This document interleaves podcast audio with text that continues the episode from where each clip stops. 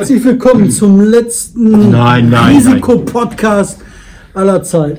Nein, wir werden natürlich durchsenden aus dem Journalistenbunker unter der Essener Innenstadt. Dortmund hat eine große Bunkeranlage, da passen 40.000 Menschen, da werden wir einen Platz finden. Mein Name ist fast am Ende des Jahres immer noch Martin Kais und der Gastgeber neben mir ist David Schraaf. Guten David. Morgen. Du hast den Kessel von Berlin verlassen. Ich will dahin. Sag mir, soll ich nach äh, Berlin fahren?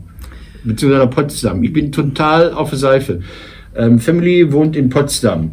Ja, die machen so Sachen, wo ich denke, mal, seid ihr noch ganz dicht? Dann möchte der Mann kurz vorher nochmal nach Spanien fahren, weil er da Freunde hat. Will auch nur zwei Leute besuchen. Dann sagt er, ja, wenn ich aus Spanien wiederkomme, dann bin ich ja getestet, dann bin ich ja safe. Und mir läuft so der kalte Schweiß runter. Ich glaube, das ist nicht gut. Ich glaube, ich war jetzt in Berlin, Ja, ähm, im Kessel. Ähm, ich war in mehreren Stadtteilen in Berlin. Ich habe mir so super Terrormasken besorgt, so FFP3 Zuhe-Masken, wo man tatsächlich wenig Luft runterkriegt. ähm, anders als die FFP2, finde ich, kann man gut mitarbeiten. Aber die FFP3, die dichten, die sind dann schon was anderes. Ähm, gleichwohl in Neukölln ganz wenig Disziplin. Ähm, ich fand das super, dass die Merkel jetzt angefangen hat, ähm, in türkischen äh, Lokalradios aufzutreten, bei Metropol und da ähm, mit den Leuten zu reden, weil ein Publikum erreicht werden muss, das normalerweise nicht erreicht wird. Ähm, die Situation verschlechtert sich minütlich. Also ich habe vieles äh, beobachtet, so wie alle Leute, keine Ahnung, sitzt vor irgendwelchen Geräten. Und äh, das Interessante ist ja, dass die Corona-Nachrichten immer noch on top sind. Also wenn du meist gesehene, meist gehörte, meist gelesene Nachrichten dir anguckst bei Spiegel Online, bei ARD und sonst wo, sind immer noch die Corona-Nachrichten. Übrigens schlimme Nachricht für Leute, die uns zuschauen. Davids Idefix-Tasse ist verschwunden. Also wahrscheinlich man sprach von Haarrissen, das hörte sich so ein bisschen so an wie Tionge, das ist so der Tionge-Becher von David gewesen. Die Tasse ist weg. Bald ist Weihnachten. Ich werde mich jetzt auf den Weg machen und ihm ein Tässchen suchen. sonst schickt ihm Aufkleber, die er da aus seiner Obelix-Tasse machen kann, der ist sonst unglücklich. Ja, also ich bin auch ähm, unterwegs und lese das alles. Ich, hast du die Merkel-Rede gesehen im Bundestag? Nicht ganz. Nee, ich habe auch nur den zweiten Teil, ich habe sie ganz gesehen, ich habe erst den zweiten Teil gesehen. Hammer, die Frau. Die Frau ist einfach Hammer. Äh, Wir hatten schon drüber gesprochen, dass die Ministerpräsidenten meinen, jetzt alles besser wissen zu müssen, weil die Alte demnächst vom Hof ist. Sie hat eine sehr, sehr emotionale Rede gehalten, äh, die dann sagte, sie habe in der DDR ja auch deshalb Physik äh, studiert, weil da Fakten sind, die man nicht wegdiskutieren kann. Ja, also ähm, dann hat sie gesagt irgendwie. Ähm, äh, man kann vieles außer Kraft setzen, aber die Schwerkraft nicht, die Lichtgeschwindigkeit nicht und andere Fakten auch nicht. Dann sprach sie von 590 Toten und dann schrie diese alte, äh, von, von adeligem Inzest gezeichnete Beatrix von Storch, das ist nicht erwiesen. Und dann dachte ich, ja, ihr habt recht, gegen den Kessel von Stalingrad sind die Corona-Toten ein Fliegenschiss, aber ansonsten natürlich Hammer. Wir haben 590 Tote, das war klar, dass wenn die Infektionszahlen steigen, das tun sie seit einiger Zeit, später auch die Totenzahlen steigen. Krankenhäuser sind dicht. Ja, Merkel, Merkel hat nochmal sich explizit mh, dafür ausgesprochen, der Wissenschaft äh, Folge zu leisten. Und dann sagen andere Ministerpräsidenten, ja, machen wir, aber erst nach Weihnachten. Da Ja, ich war ich glaube, verzweifelt. der Armin Laschet, ne, der hat in NRW ein echtes Problem. Und zwar ein Problem, ich finde, die Worte passen halt, die treffen halt. Das geht um das Volkswohl Ja. Mhm. und die Prosperität der Heimat. Das sind die beiden Sachen, um die es geht. Alte Worte, die, ähm, wo Leute halt sagen, "Hm, alte Worte, ne? also wo die sich über die Worte aufregen. Aber ähm, das ist nun mal so, das heißt so. Und ich finde, das hat doch eine Berechtigung. Ne? Hier die, ähm, ähm, die Fürsorge, die man dafür zu tragen hat. Und äh, Armin Laschet hat folgendes Problem. Gebauer ist Schulministerin, Gebauer ist von der FDP. Und die Gebauer, die wehrt sich halt mit Händen und Füßen dagegen, die Schulen zu schließen. Weißt du, was ich glaube, warum? Weil sie Recht haben möchte. Weil sie das irgendwann mal gesagt hat und davon nicht runter will, oder? Weiß ich nicht. Ich glaube, das hängt damit zusammen, wenn man sich eine Statistik anguckt, die ich jetzt mal hier einblende, dann sieht man, äh, dass gut 38 Prozent der FDP-Anhänger Mhm. gegen die Einführung von äh, strikten Corona-Beschränkungen sind. Und Und, jetzt in welche Richtung- die Mhm. Corona, also Mhm. die FDP ist eine Minderheit, die Ja. ist, weiß ich nicht, gefühlt 5%. Ja. Von den 5% sind 38% gefährden das Volkswohl. Aber mit welcher Partei, zu welcher Partei tendieren denn alle Umfragen die FDP-Wähler zeigen im Moment? Das geht immer in Richtung einer kleinen Splitterpartei. Ja. Das ist immer nah an der AfD. Also wenn es bei Beschränkungen und Freiheiten und, und Glauben wir Corona glauben wir nicht, dann sind CDU und, und Linke und SPD und Grüne auf der einen Seite und dann geht es runter, über die FDP kommt man immer zur AfD. Ja, Das das eine sind halt die Volksparteien, die kümmern sich um das Ja. Volkswohl und das andere sind die Partei der entweder Kleinkriminellen, das ist die AfD, oder der, ich sag- weiß nicht, was von der FDP. Und die FDP, die verfolgt gerade den Weg, sich von diesen 38 Prozent, Mhm. von den 5 Prozent, ich kann das jetzt nicht ausrechnen, wie viel das ist, aber Mathematiker können das nicht Vier, gucken, ne? drei, 3, Komma, keine Ahnung. Nee, Sagen wir mal 38, wenig, 1,9. Ne? Ziemlich wenig Leute. 1,9. Die bestimmen gerade, ob die Schulen offen gehalten werden oder nicht. Und Armin Laschet als Ministerpräsident eines 17 Millionen Volkes Mhm. mit Verantwortung für die Bundesrepublik lässt sich von diesen kleinen Hampeln rumschubsen. Glaube ich nicht. Ich glaube auch nicht. Ich glaube, wenn wir den Podcast äh, übertragen am Samstag, dann ist das schon Ach so, nee, nee, da- ich glaube nicht, dass das sein Motiv ist. Ich glaube, Armin Laschet immer mehr, äh, das ist das Prinzip Aachen, weiß nicht, wie sein Stadtteil heißt, da wo er wohnt. Der, der geht von seiner Family aus, der geht davon aus, dass er zwar Ministerpräsident, aber hauptsächlich Aachener ist und in Aachen mehrfach eingeheiratet hat, um Karriere zu machen. Und dass Aachen Aachen ist und sein Sohn, sein Sohn und sein anderer Sohn, sein anderer Sohn, sein Vater und was weiß ich. Das ist so sein Lebensprinzip. Und er denkt daran, wir haben doch den Braten vorbereitet für Heiligabend oder für den ersten. Doch, Glaube ich nicht. Ich glaube, das ist eher, also wir sind ja jetzt im Glaubensbereich. Ja. Anders als bei den Corona-Schutzmaßnahmen, die sind im Wissensbereich, weil Ja. das Wissenschaft. Was wir hier gerade machen, ist der Glaubensbereich. Ja. Aber Laschets Motivation rumprocke. Und ich sag dir, das ist politisch. Der sagt sich, wenn er die Gebauer schasst, geht die FDP aus der Regierung, NRW Landesregierung. Ja, aber dann muss er doch den. Stamm beiseite nehmen und sagen, Stamm, bringt mal die Alte auf Vordermann. Müsste er, weiß nicht, wie die FDP drauf ist. Was ich halt ähm, sagen würde, wenn das Volkswohl und die Prosperität des Landes auf dem Spiel steht, würde ich sagen, dann lass es kippen. Aber ist es nur die Schule? Also, ähm, äh, die Leopoldina und andere und, und, und Drosten und Kikuli, weiß nicht, wer da alle hintersteckt und, und, und, und äh, wie, wie heißt der Mann vom RKI, äh, äh, Joe Biden, äh, die, die sagen ja runterfahren, runterfahren, runterfahren, weil ein Virus kennt keine Weihnachtsgnade. Ähm, und dann sagt Laschet, ja, ja, ja, ganz harte Maßnahmen, aber nach Weihnachten. Das ist, hat heute jemand in Facebook geschrieben, fand ich sehr schön, das ist, als würde man ein Böllerverbot ab 1. Januar fordern. Ja. Oder das ist auch so wie, äh, wir schränken erst das Tempo ein ne, auf der Autobahn, wenn keiner mehr fährt, Wenn wenn, Stau ist. Stau ist. Ich finde das, ähm, wenn man weiß, dass die Maßnahmen notwendig sind, Ja. gibt es keinen Grund zu zögern. Aber ich frage nochmal, jetzt, jetzt frage ich mal ans Publikum. Also ich, ich fahre nicht mit dem Auto, ich würde fahren mit der Bahn, äh, kurz vor Weihnachten äh, äh, über Berlin Hauptbahnhof nach Potsdam. Und ich würde zurückfahren am zweiten Weihnachtstag wahrscheinlich äh, auch wieder gleiche Soll ich mal Strecke. ganz ehrlich sein? Machen nicht, ne? Ne, lass es. Ich bin auch dabei. Ich bin, da- bin aber jetzt auch in dem Zwist. Also das Problem ist nicht das Fahren. Das Fahren, glaube ich, das wird sogar gehen. Also du musst ja halt so eine Ja, ja. richtige Maske holen, nicht so eine Kindergeburtstagmaske. ich habe FFP2, also wenn du sagst Ja. noch mehr, fünf. Okay. Hm. Sowas würde ich holen. Ähm, in den Zügen sind die mittlerweile ziemlich weit auseinander. Da Ist das leer gewesen, als du gefahren bist? Ja, Okay. also war okay, also man konnte das machen. Nahverkehr ist ein anderer Schnack. Nahverkehr War wird gerade leer, ich bin gerade gekommen, war total leer, ja. als ich vorhin war. Aber ähm, Bahnhof.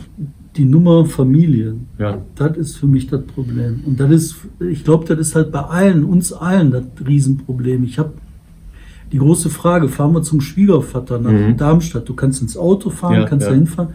Aber was ist, wenn einer von uns das Virus Ja, geschnappt hat? Ja, klar. So, dann ist er tot nachher. Ja. Dann ist das, ist das das wert? Ähm, oder hier die äh, äh, Kinder jetzt. Ne? Ich meine, was man denen für eine Last aufbürdet, für Mhm. eine Gewissenslast. Die müssen in eine Schule gehen. Die wollen nicht. Die wollen nicht krank sein. Die wollen Corona nicht. Die wollen leben. Wenn die in eine Schule gehen dürfen, sehen die keinen Sinn darin, sich nicht zu treffen. Da kannst du. Verbote machen, wie du Ja, willst. klar. Natürlich treffen die sich. Aus dem heraus entsteht Gefahr. Und wenn einer von den Kindern seinen Großvater oder seine Oma ansteckt und die stirbt, Mhm. die Gewissensbisse, die werden die nie wieder los. Und deswegen ähm, aufhören. Leute rangehen, Maske richtig aufziehen, bitte auch über die Nase, sonst durch ins Knie. Äh, und ähm, tötet an Weihnachten nicht eure Familie. Das kann ich euch nur mit auf den Weg geben. Nur jetzt so sagen, oh, scheiß drauf, ich treffe ihn mit einem Kollegen, ist auch egal. Dann hat der Corona, weiß ich nicht, aus der Bahn, aus dem Bus und dann geht ihr nach Hause und, und dann habt ihr den Bums und dann steckt ihr noch euren Bruder an und dann ist Weihnachten, dann ist großes Familientreffen. Da sagen alle, äh, äh, ja, ist jetzt ist Weihnachten, das ist ein Familienfest, ich lasse mich doch nicht von einem Virus da kleinkriegen. Und auf einmal habt ihr eure beiden Großeltern gekillt. So, das ist nicht gut dann. Deswegen geile Sache von Sascha, der erreicht unfassbar viele Leute. Ein Double Kill, ja, alle schreiben Double Kill, Double Kill, Double Kill. Ja, Friendly, Friendly Fire Double Kill einfach, falls völlig lost ist. Weiter geht's. Und da muss man sagen, okay, dann, wir haben es versucht, hat Mhm. nicht geklappt. Montag Feierabend, Montag zu. Es gibt äh, Gegenden wie Bautzen, Inzidenzzahl 515 heute Morgen, äh, äh, also quasi jeder. Ähm, das ist die Gegend, wo viel AfD und viel demonstriert oder so. Gibt es da einen Zusammenhang? Anscheinend. Hört man zu. Ja, Ja, das ist aber interessanterweise die Gegend, wo das Westfernsehen nicht hinkam. Ja, der Tal der Ahnungslosen. Ich war bei Bautzen kurz vorm 1. Mai, da habe ich so einen, so einen Blizzard mit Sand gehabt. Das war ein Eissturm mit Sand. Äh, Da wollte ich nie wieder hin. Das sind da, vielleicht sind die Sorben schuld, um jetzt mal hier propagandistische Hetze zu betreiben, es ja Sorben gibt.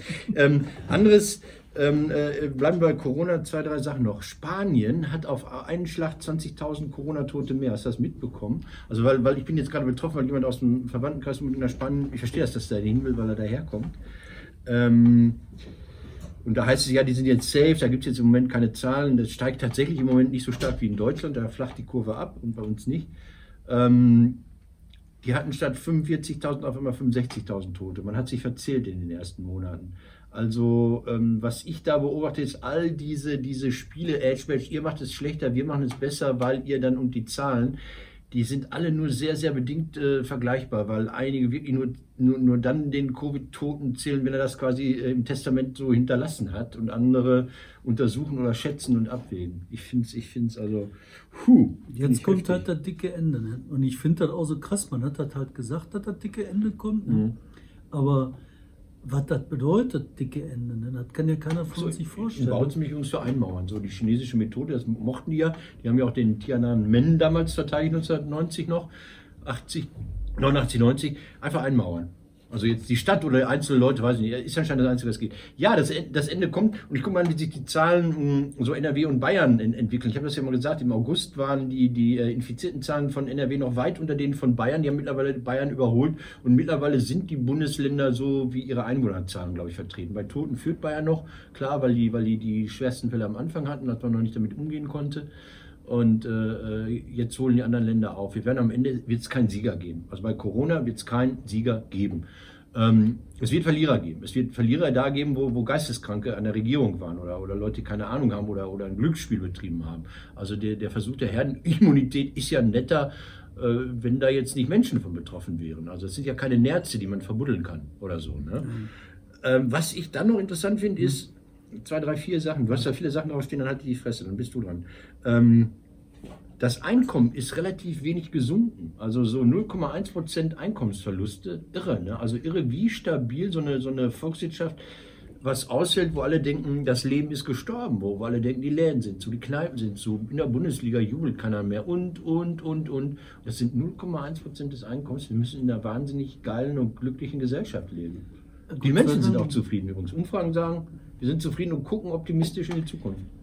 Ja, wir leben halt wirklich im Tal der Glückseligen. Ne? Ich meine, ähm, ich würde jetzt nicht gerne im Libanon leben. Ne? Mhm. Da ist scheiße. Da hast du den äh, größere Einkommensverluste. Schweden? Schweden auch nicht. Aber Okay. Schweden aber mehr deswegen, weil das ist echt öde. Ne?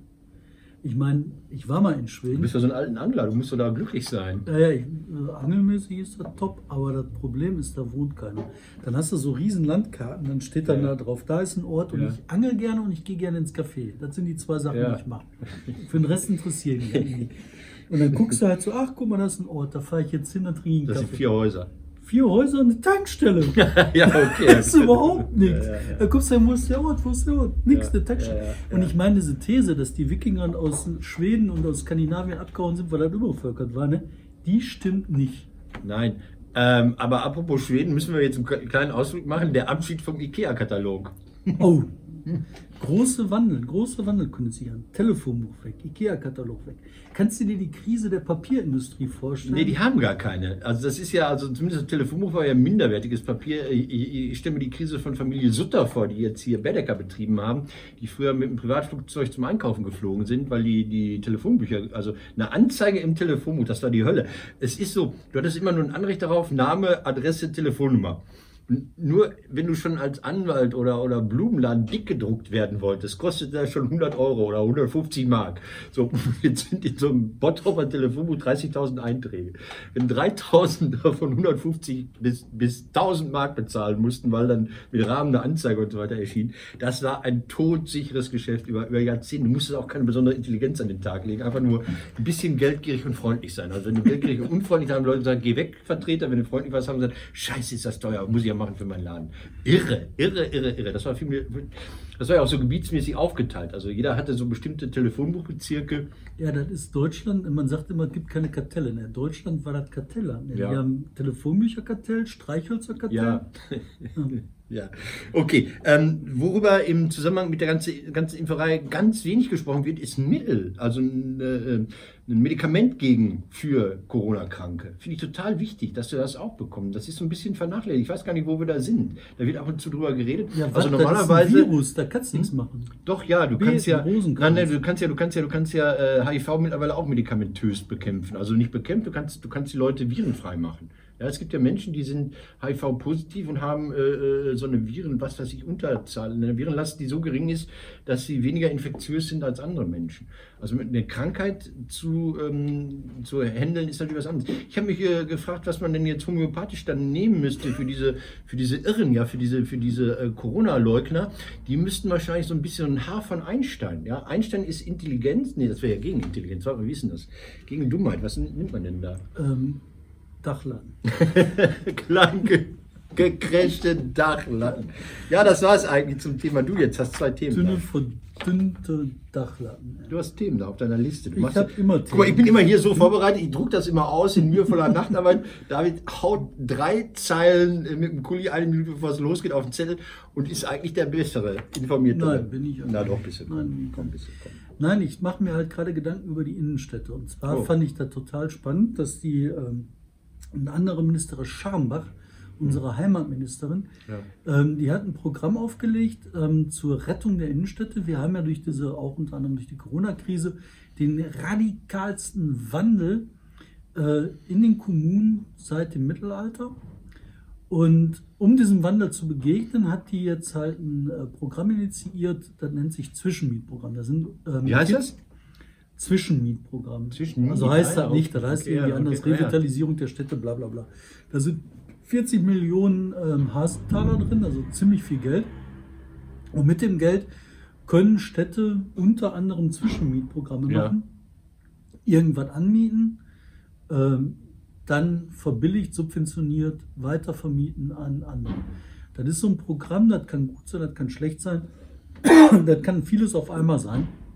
Ähm, ist aber nicht unbedingt böse. Also ist nicht wie andere Subventionsprogramme, die total in die Knie gehen, sondern es ähm, kann durchaus Sinn machen. Und jetzt ist die Frage, was packen wir denn dann in die Innenstädte? Ja. Da hat die Ministerin eine total interessanten Idee geprägt, dass die gesagt hat, ähm, die Märkte werden zu den Erlebnisinseln der Städte. Märkte, Wochenmärkte. Sowas. Ja, genau so Ja. allgemein, also Wochenmärkte, Sondermärkte, Mhm. was auch immer. Ähm, das ist ja auch das, was ich die ganze Zeit predige und glaube. Ähm, und was macht das aus? Was, wie muss das jetzt zusammenspielen? Und das finde ich halt total interessant. Du hast in Gelsenkirchen, in den ganzen kaputten Städten, hast jetzt Leute, die sich darüber Gedanken machen. Und was machen die? Die machen dann Edeka in der Innenstadt. Dann ist wieder so. Es wird noch Einkaufen brutaler. Also ich, ich habe früher gesagt, wenn Urban äh, in die Innenstadt kommt, äh, ist schlimm, aber wenn Urban zumacht, weil sie nichts mehr verkaufen, dann ist die Katastrophe da. Das ist ein 90er-Jahre-Thema. Edeka oder, oder Rewe oder wie Eine Rewe. Edeka, also Lebensmittel. Ja. Und Lebensmittel. War nie in der Innenstadt. Es sind Nee. alle verschwunden, weil es zu teuer war und weil die Marge im Lebensmittelhandel bei 1 bis 2 Prozent lag. Und weil die Lebensmittelhändler darauf angewiesen sind, dass Parkplätze. du Parkplätze hast, Transportmittel Ja. hast. Und diese Idee jetzt aufzunehmen, das ist, du guckst, du hast was, was könnte was sein, und dann bauen die Scheiße. Und dann denkst du dir, das schöne Geld, ne, sollen die doch wenigstens was holen, wovon man Spaß haben kann und wenn das Freibier ist. Ne? Weil dann ist das wenigstens sinnvoll eingesetzt. Aber wenn du jetzt für den Lebensmittelhandel in der Innenstadt die Subventionen einsetzt, Ja.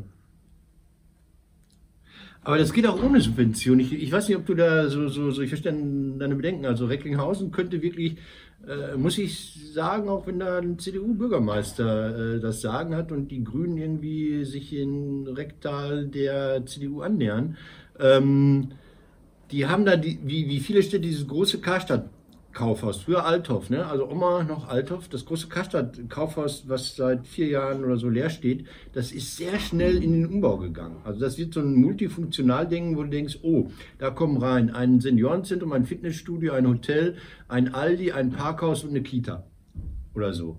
Na, das ist ja, du kannst dir die Klötze vorstellen, vier Etagen, das übliche so, so Karstadt Großgebäude.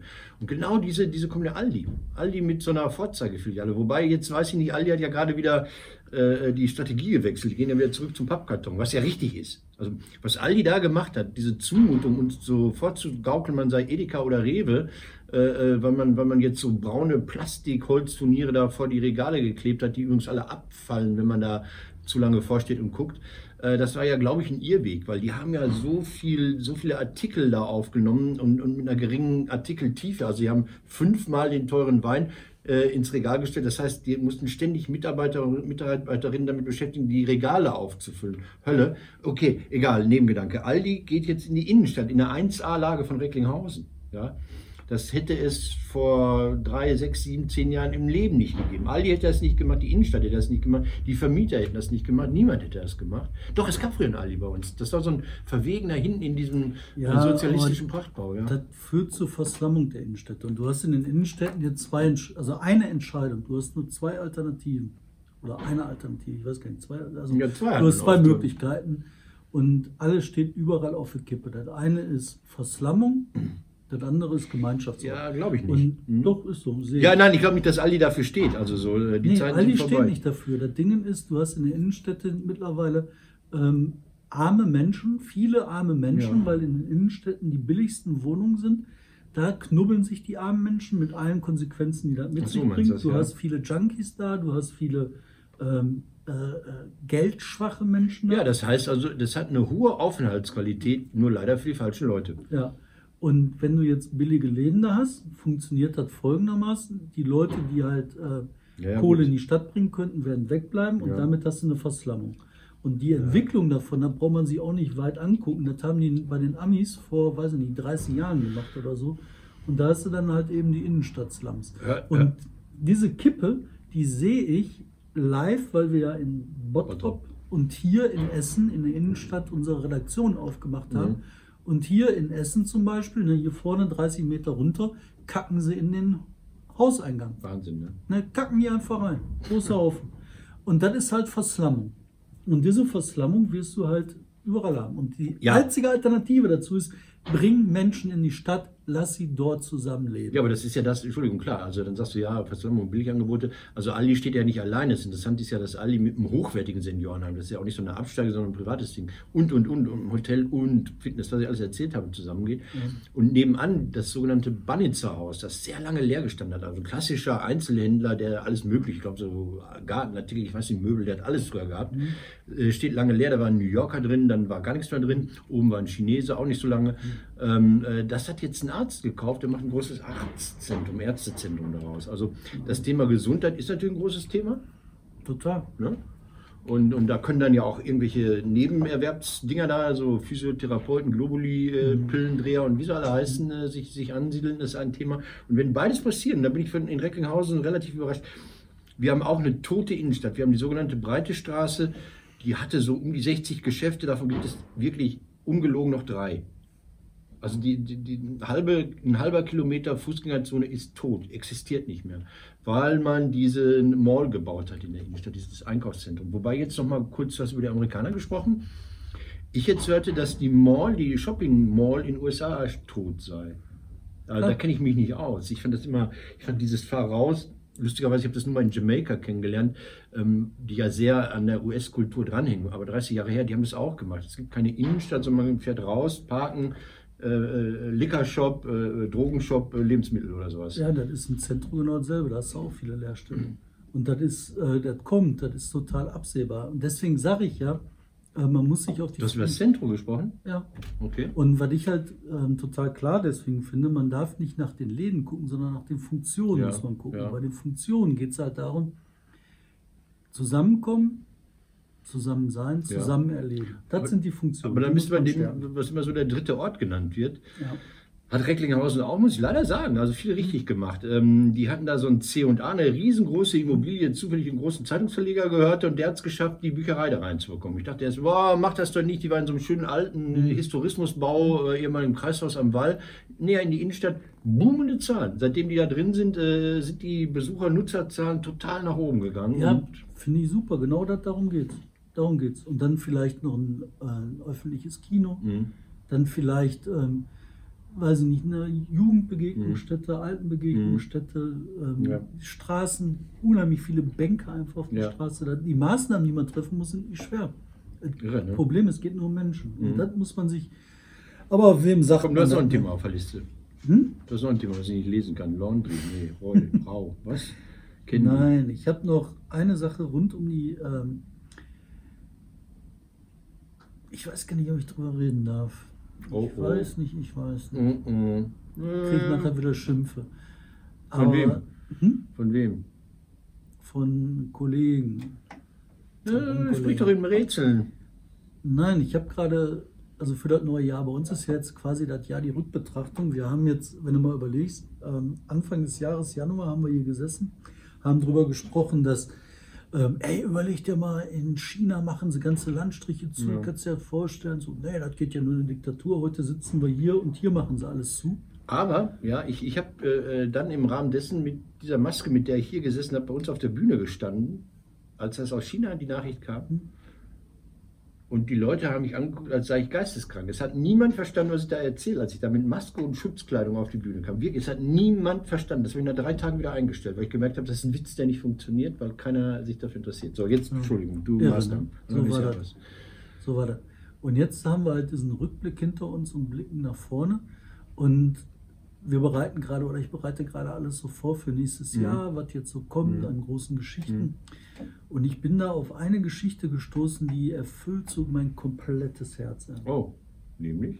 Ach, sagst du Ach, nicht. scheiß drauf, Nee, nee, nee, nee, nee, nee. Ach, nein, nein, nein, nein. nein, nein, möchte ich nicht. Um Gottes Willen. Da gibt es Schimpfe aus Berlin und wir dürfen nicht mal rein, müssen auf die Straße, da in den Container. Scheiß drauf, ich will das erzählen. So, und zwar ist das eine Geschichte, die finde ich so faszinierend, weil die ist wie der Ring von Nathan dem Weisen. Oh, Ähm, die Geschichte von Nathan dem Weisen kennt ja hoffentlich jeder. Ähm, der Ring, der von dem Vater gefälscht worden ist, ähm, wo dann nachher alle Söhne zusammen eine Sache haben, die sie teilen. Die kann gegeneinander führen, die kann eine Gemeinschaft herbeiführen. Und diese Gemeinschaft, dieses unendlich Gemeinsame, was halt über alle Religionen, alle Glaubens- und Denkensrichtungen hinausgeht, ist ein Ding, was wir alle nutzen, und zwar Kaffee ach Gott. sei Hindu, sei, sei Hindu, sei äh, Moslem, Nihilist, Anarchist, Antichrist. Kaffee verbindet alle. Und Kaffee ist halt dieses warme, gemeinsame, das, was uns Leben gibt, was uns anregt. Kaffee kommt an Regionen im Körper, ne, wo Motivation nicht Ja, hinkommt. das habe ich neulich gelesen, fand ich sehr lustig. Ja. Kaffee ist einfach nur für uns ein sehr helles, schönes Ding. Mhm. Und dann gibt es diese dunkle Seite des Kaffees. Sklaverei.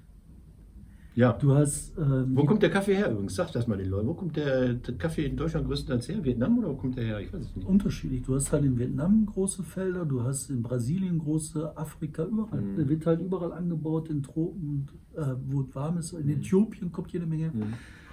Aus Ruanda kommt jede Menge. Und du hast alles. Du hast Ausbeutung, Sklaverei, du hast. Steuerhinterziehung. Umweltzerstörung wahrscheinlich. Du hast- Gesundheitsgefährdung. Ja, du hast die, den größten und die reichste Familie Deutschlands, die hat gesagt, wir nehmen den Kaffeemarkt. Die haben jetzt den Kaffeemarkt monopolisiert. Die reichste Familie Deutschlands. Sind das diese Reimanns oder wie die Ja, heißen? genau. Die, die keiner kennt. Ne? Alle denken immer Aldi und denken, weiß ich, Lidl schwarz und wie sie heißen und keiner denkt an diese Merkwürdige Familie aus Hamburg. Und die Reimann, die haben sich jetzt halt Chibo, Edusho, alles, was du kennst an Kaffee, gehört jetzt denen. Und das Spannende ist, ne, warum machen die das? Weil die sich genau dasselbe sagen, was ich gerade gesagt habe. Das ist das Helle, das Lichte, was uns zusammenführt, was jeder Mensch braucht. Egal, was passiert, ob es uns gut geht oder schlecht geht. Wir werden Heißt, alle Kaffee heißt jetzt die Antwort, David übernimmt Reimann. Nein, ich will das jetzt alles rauskriegen. Ich will so. alles über den Kaffee machen. Okay, alles. cool, sehr cool. Ist doch geil, ne? Ja, finde ich gut. Also äh, komischerweise haben so Kaffeehändler auch so komische Allüren. Also äh, es muss auch früher schon ein wahnsinnig gutes Geschäft gewesen sein. In, in Dorsten ähm, gibt es ja auch eine alte Kaffeerösterei. Ich weiß nicht, ob die, ob die für Aldi geröstet haben. Ich glaube, ja, weiß ich nicht, möchte nichts Falsches sagen. Und, und die, die Nachfahren machen dann so Projekte, so in Projektentwicklung in, in äh, Zechen, alten Zechenbrachen und fühlen sich selbst wahnsinnig toll und, und unangreifbar und ich weiß nicht was alles. Ja, ist, also im Kleinen, im, ganz im Kleinen, das, was ähm, Chibo äh, Edusho, Edusho ist Eduard Schober und Chibo ist Schlibone. ich weiß es nicht, keine Ahnung. Okay, bist du durch mit deinen Themen? Ja. Ähm, ich nochmal, weil wir letzte Woche nicht drüber gesprochen haben, jetzt ist aktualisiert worden, die Wahl in Stuttgart, ähm, die ja dazu geführt hat, dass die Grünen also jetzt mal wieder ein Pöstchen verloren haben und, und man sich wirklich fragen muss, ist der grüne Boom der grüne Boom oder kann der das einhalten? Ich habe gerade was gehört, in Castor Brauxel ähm, sitzt eine grüne Stadträtin da, die dann ohne Maske da rumsitzt in der Stadtratssitzung und sich auch dagegen wehrt, das zu machen, weil das eh alles Lüge sei. Also die haben natürlich auch Spinner. Die haben natürlich auch so strukturell ist die grüne Partei auch eine, auch, auch eine Partei der, der Spinner, die vom ökologischen her in, in den Irrsinn abdriften. Ähm, weil Stuttgart liegt interess aber ganz interessant war- zusammen wegen diesem äh, äh, äh, Globuli, glaube ne? Naja. Ja, ähm, in, in Stuttgart hat Michael Ballweg äh, äh, in, im zweiten Durchgang 1,2 Prozent der Stimmen geholt. Wer ist Michael Ballweg? Ich sage nur 711. Das ist der Querdenker. Und was passiert jetzt mit den Querdenkern, David? Erzähl, da bist du jetzt besser drauf als ich. Bin ich nicht. Die Querdenker, das sind für mich so Spacken, das kann ich dir gar nicht sagen. Interessant ist halt die Melange, die sich zusammenrührt. Du hast halt Ja. Leute, die tatsächlich besorgt sind um Ja. die Demokratie, denen ich das auch abnehme, Ja. die ich auch für voll halte. Die tun sich nur langsam dummerweise mit solchen Spacken zusammen. Ja, die werden jetzt beobachtet, darum geht es ja, ne? dass der Verfassungsschutz in Baden-Württemberg gesagt hat, äh, okay, die nehmen wir uns mal ein bisschen genauer vor. Und äh, offensichtlich ist es so, dass, dass sich in der rechten Szene, die du echt besser kennst als ich, ich sage jetzt, was es überhaupt nicht fragen, äh, äh, vieles tut. Also, also die, die ganz alten Republikaner gibt es ja nicht mehr. Die NPD ist, ist uninteressant. Äh, äh, dann gab es ja in Dortmund auch interessante Entwicklung, das zer, zerläuft ja gerade. Die Rechte in Dortmund ist ja in Auflösung. Michael Brück zieht weg.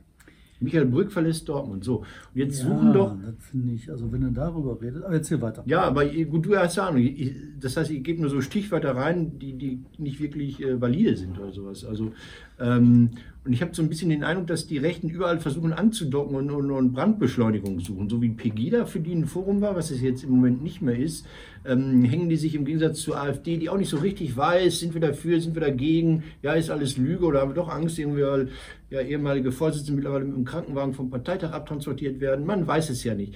Also äh, äh, tut sich da was Neues zusammen. Also formiert sich die Rechte da neu. Weiß ich nicht. Okay. Aber ähm, weiß ich echt nicht. Also wir wissen halt nur, dass da so eine Melange zusammenkommt, Mhm. wo halt ähm, viel Schlechtes passiert. Aber weiß ich nicht. Also was ich halt beobachte, ist eher was anderes. Wenn ein ähm, Brück zum Beispiel Ja. jetzt sagen viele, ähm, dass der äh, Nazi, der hat doch die Rechte gemacht, ne? Kiez, ja. ähm, dass der die äh, Michael Brück dann halt aus Dortmund weggeht, ähm, schwächt die Szene. Ich glaube das nicht, sondern es ist eher wie so ein Konzentrationsprozess. Du hast halt in der, ähm, in der ähm, ehemaligen DDR so Pockets, so, so Taschen, Mhm.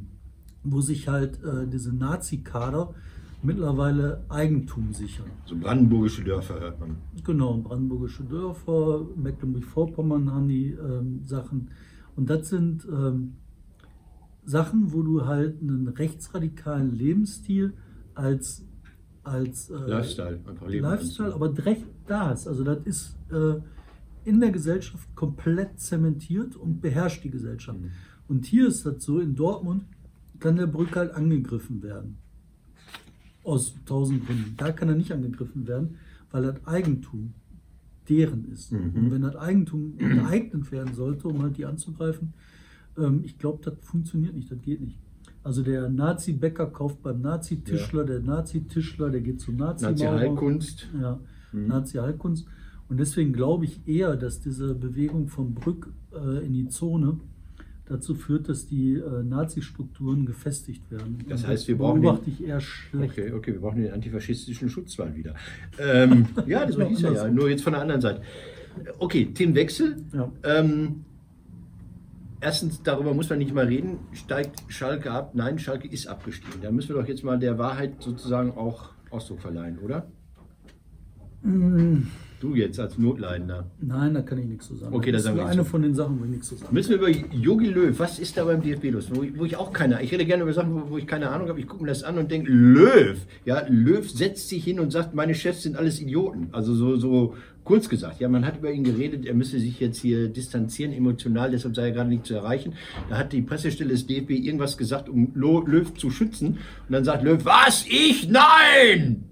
Wer seid denn ihr? Ich mache doch hier die tollen Spiele. Und er hat jetzt das große Glück, dass in der EM-Qualifikationsrunde, ich habe wirklich keine Ahnung von Fußball, ich habe nur gelesen, Deutschland spielt gegen Rumänien, Island, schwerer Gegner, Nordmazedonien, ich dachte, da ist Steine werfen immer noch das größte Hobby, Armenien und Liechtenstein. Bei Liechtenstein haben, die, haben wir überhaupt ebene Plätze oder haben die nur welche? Sag mal, hallo, was ist da los im Fußball? Kennst du dich aus? Nee. Nein. Okay. Aber was sagst du zu Jürgen Löw so als Erscheinung? Der hat seine Zeit hinter sich. Der hat die hinter sich, ne? Der hat die hinter sich. Der hat die Zukunft hinter sich. Ich weiß nicht, was mit dem ist. Ich weiß nicht, warum der nicht aufhört. Der hat doch genug Kohle. Der läuft ein bisschen so amok, ne? so ein bisschen aus dem Jetzt Ruder könnten läuft wir den Daumen zum. Äh, Halt, das ist äh, äh, heute, heute geht's online. Ne? Die Jugendredaktion äh, Salon 5 hat sich irgendwie tolle Sache, die machen wirklich tolle Sachen, hat sich mit Christoph Daum auf eine Runde Traubenzucker getroffen. Und äh, Interview sieht man auch irgendwie bei Salon 5, bei der Jugendabteilung. Toll, was die Leute haben. Paul und äh, Hüder, oder wer, wer hat das Genau, Interview Paul gemacht? und Tüder waren da, haben das Interview gemacht. Aber das Spannende hierbei ist natürlich das Buch von dem Down. Der hat halt seine fünfte bis sechste Biografie geschrieben und hat mal wieder erklärt, warum er nicht gekokst hat. oder Ach so. Aber das ist. Das war eine ähm, Perücke. Das, die ja. Haare, das war eine Perücke von Rainer Kalmund. Aus den Schamhaaren von Rainer Kalmund hat sie Perücke gemacht und haben die Haare abgeschnitten und dann war da, war da was, ich weiß auch nicht. Einmal der, der, der sah doch immer so nett aus. Komm, wir ja, müssen, Christoph. wir müssen nee. abbinden. Nein, wir, wir haben noch ein Thema, ein total wichtiges. Ich habe noch zwei Themen auf der, Themen auf der Reserveliste, zu denen ich nie komme, weil ich hier immer abgewürgt wird, ah, werde. Aber jetzt hier äh, das Lieblingsthema, eines der Lieblingsthemen des Mannes an meiner Seite, die Rack-Stiftung und Die Steher. die Stärk. Applaus! Also, ähm, Meldung diese Woche. Die RAK-Stiftung, die dafür da ist, die Ewigkeitskosten hier im Ruhrgebiet zu finanzieren, die dafür sorgen muss, dass wir nicht alle absaufen, wenn das die Pumpen nicht mehr arbeiten würden.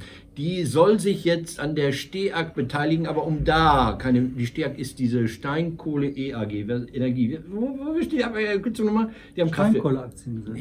Nee, ja, nur so, nee. Keine Ahnung.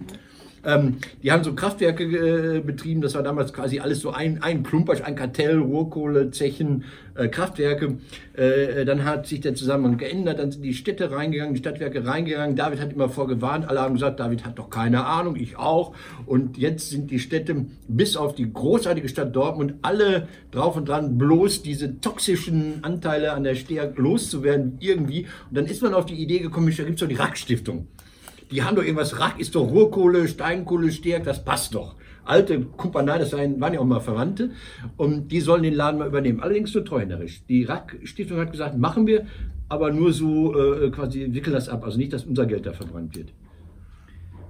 Echt? Ja, das haben die, das, Also das haben hab die es. Ich habe nur mitgekriegt, dass die halt für die, äh, die suchen Friedhof für die Stärke. Ja. Und die Dortmunder, die haben sich halt so was von verzockt.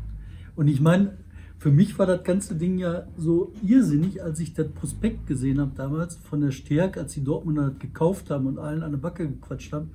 Da stand dieses Kraftwerk in Thermopyper. Da habe ich gedacht, Wo was ist das? denn- Wo ist das? Das ist in Kolumbien. Ja. Da habe ich gedacht, wer zur Hölle kauft freiwillig in Kolumbien ein Kohlekraftwerk? Koks, wegen des Koks. Koks, Koks, Koks, wir können doch Koks. Ja, irre, Thermopiper. Ähm, ich finde das mit den Ewigkeitskosten total hart, weil ich glaube, der ganze Weg davon ist dann vorgezeichnet, wenn das passiert. Treuenderisch kann natürlich sein, dass das klappt, das weiß ich nicht. Aber es wäre irre, wenn man jetzt, ich glaube, das ist immer das Begehren, dass man die Rack-Stiftung immer missbrauchen wird, um Industriepolitik zu machen. Die mussten ja schon, Ja, äh, Industriepolitik wäre noch gut. ja, aber die mussten ja schon einen Krupp aufkaufen, ne? oder nicht? Ja, sicher, da müssen sie einsteigen. Und das Problem wäre ja nicht industriepolitisch, das wäre okay. Aber industriepolitische Abwicklung, das kann doch nicht sein. Die können doch nicht die Ewigkeitskosten mit den Vergangenheitskosten bezahlen. Wie soll das gehen? Bei ThyssenKrupp, finde ich, ist dann auch ein, also da ist auch im Detail ein Tweak drin, der macht das dann wieder interessant.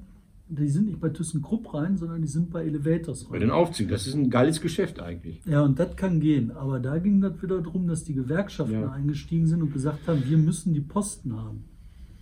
Also das ist ein bisschen medioker, da geht das dann wirklich um die Details. Ne? Ähnliche Detailproblem bei äh, Stärk. Stärk zu machen, kompletter Irrsinn. Mhm. Treuenderisch da reinzugehen, um das abzuwickeln, könnte gehen. Mhm. Aber da geht das wirklich um die Details. Aber das Problem ist in meinen Augen, ne, du kannst nicht Vergangenheitsbewältigung machen mit äh, diesen industriepolitischen oder mit diesen Industrie-Vergangenheitsdingen. Das funktioniert nicht. Und das, was dann am Ende überbleibt, wird folgendes sein. Die werden das verknallen wie die WestLB und dann hast du den Staat daran, dass wir das alle für immer bezahlen müssen. Die, Mal Rack, anders ausgedrückt, hätte ja klappen können. Ne? die Rack-Stiftung soll uns ja kulturell noch weiterbringen. Okay, Okay, die Rackstiftung soll mal schön erhalten bleiben. Das die, die, die, äh, wie die Phoenix Foundation, jetzt für Profis. Erinnert ihr euch noch an die Phoenix Foundation? Kennst du die? Nein. Peter von der Phoenix Foundation? Nein, das war so eine Fernsehserie. So eine Fernsehserie in den 90ern. Ach, ist das nicht hier MacGyver. Ah. MacGyver hatte immer den Kollegen von der berühmten Phoenix Foundation. Obwohl ich schon erwachsen war, hatte ich immer so irre Vorstellungen von der allmächtigen Phoenix Foundation, die überall auf der Welt nach dem Rechten sieht. Also Ewigkeits. Damit belassen wir, Leute. Wir, Wir versuchen euch- rauszukommen. Nein, wir, wir versuchen es nächste Woche. Ja, aber bestimmt nicht, dass wir uns treffen. Also das ist das letzte Mal gewesen und dann, wenn der Lockdown vorbei ist. Leute, wir, ähm, Martin und ich werden wieder StreamYard machen. aber Lockdown so werden wir uns bestimmt treffen. Auf Wiedersehen. Kommt gut in den Advent.